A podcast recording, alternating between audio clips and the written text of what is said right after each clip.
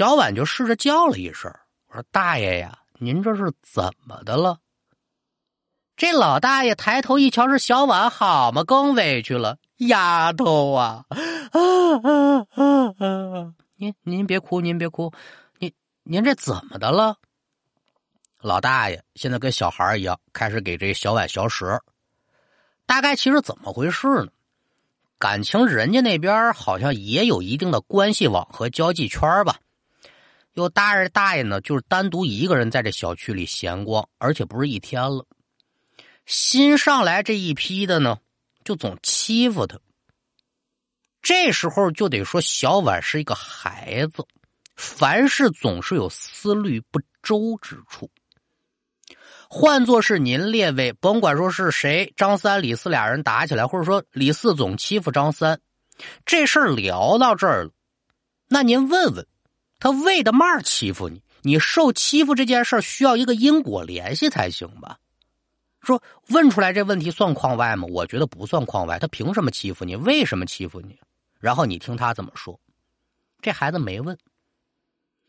哦，您受了人家的欺负了，那那您打算怎么办呢？这总挨欺负不行啊。这大爷是真不拿自己当外人呐。丫头啊，我能不能去你们家躲几天呢？啊啊，这这这不是开国际玩笑？您说这大爷提出这要求啊，你自己什么身份你自己不清楚吗？本来说阴阳有别，你能在这跟人家对话已然就算是不错了。现在还想进阳宅里避难，你是真敢开牙呀！小婉一听，赶紧拨了脑袋：“哎，不不不，您别开玩笑，这这这这怎么能行呢？嘿，这怎么不行啊？”我平时有什么要求，你都能答应我。现在大爷我有了难处了，去你们家躲一躲，这也不过分吧？哎呀，真是枉费了我每天送你回家的一片心意呀！咱这说书可得讲理啊，谁让你送了？这话说的就好像你不送人家，人家小婉这孩子不认得家一样。再说了，就小区大门到自己家门前这么一共几步的路，老头开始邀功了。小婉也是觉得不可理喻，大爷您怎么能这么说话呢？这事儿我真没法帮您，不好意思了。说着话，小婉扭身骑车走了。再瞧这大爷不得了了。跳着脚的骂呀！哎呦喂，简直骂的太脏了，我也没法给您学。大概其的主旨就是：你凭什么不让我去你们家呀？哎，你就是没良心，诸如此类吧。小婉可也不搭茬自己气鼓鼓的就回家了。我这不是慈心生祸害吗？怎么遇上这么一位主啊？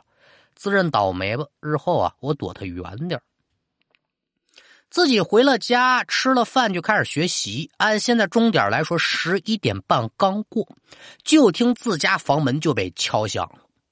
这敲门声他可不是好敲，说当当当，不是这样，咣咣咣咣咣咣，一直在砸。这叫什么呀？这叫拍丧门呢。非得是那个来报丧的才这么敲门呢。这种敲门方式呢，也是很多家庭特别忌讳的一件事情。小婉爸爸一听这么晚了，是谁呀？一点教养都没有，会不会敲门呢？说着话也就来到了门前，没拉好气的可就问：“谁呀？赶紧给我开门啊！我要进去，是我。你是谁呀？开门，赶紧开门呐！您看啊。”这个声音您列位都知道是谁，但小婉爸爸不知道，他就想透过猫眼瞧瞧这是哪个神经病啊！但趴在这猫眼上一瞧，是一片的漆黑，这才想起来，过年的时候贴那对联啊，把这福字整贴这猫眼上头了。平日里也用不着这东西，所以一直就没管。现在是瞧又瞧不见，又不知外面这到底是什么来路的，这门怎么给你开就不能开。你不开没关系，外面咣咣就是一直的砸。按说这么大的动静，邻居们那还不出来瞧瞧吗？怪了，没人出来看，就任由他这么砸。小婉自然也是听到砸门声了，也来到门前听，给我开门呐！我要进去。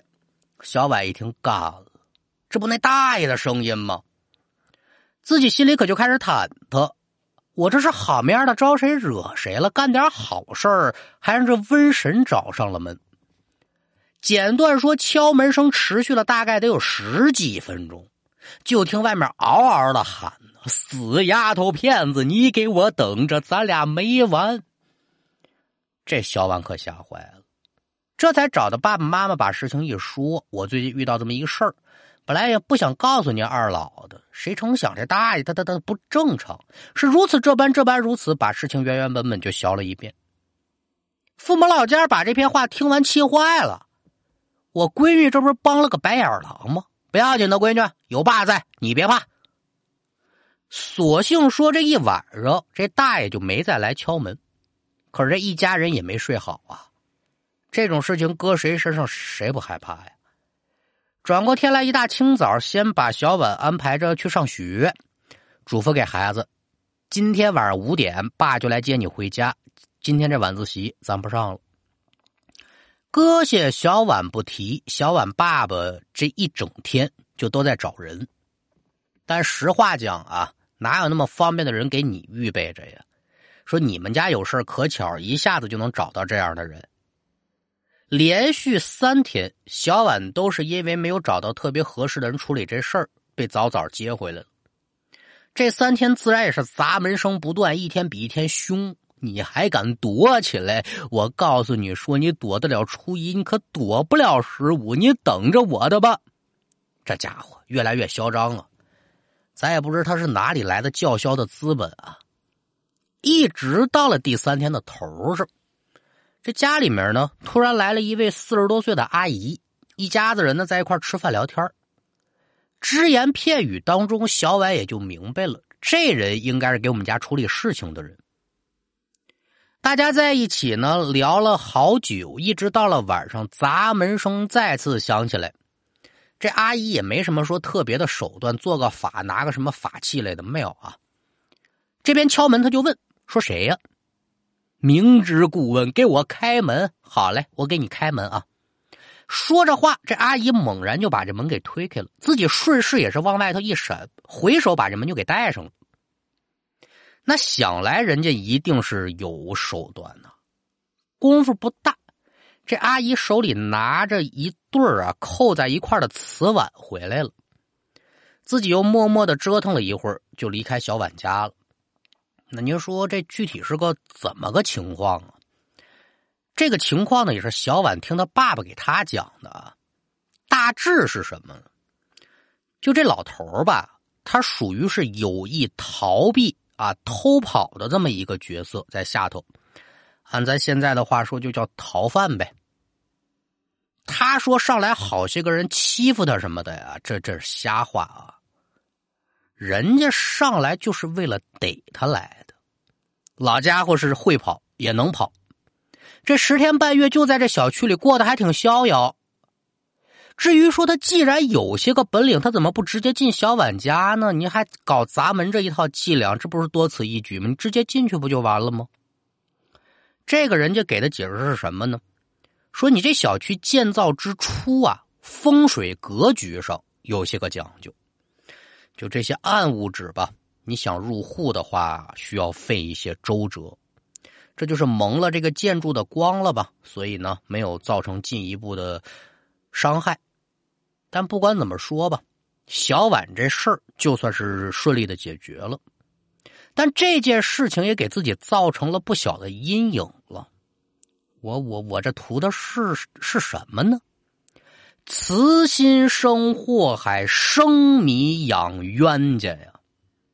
这就仿佛说，在马路边上躺着一个爬不起来的摔倒的老人家，更多人瞧见了之后，第一反应不是我应该挺身而出救人要紧，而是成了这老人家，我能不能上前去扶一把呀？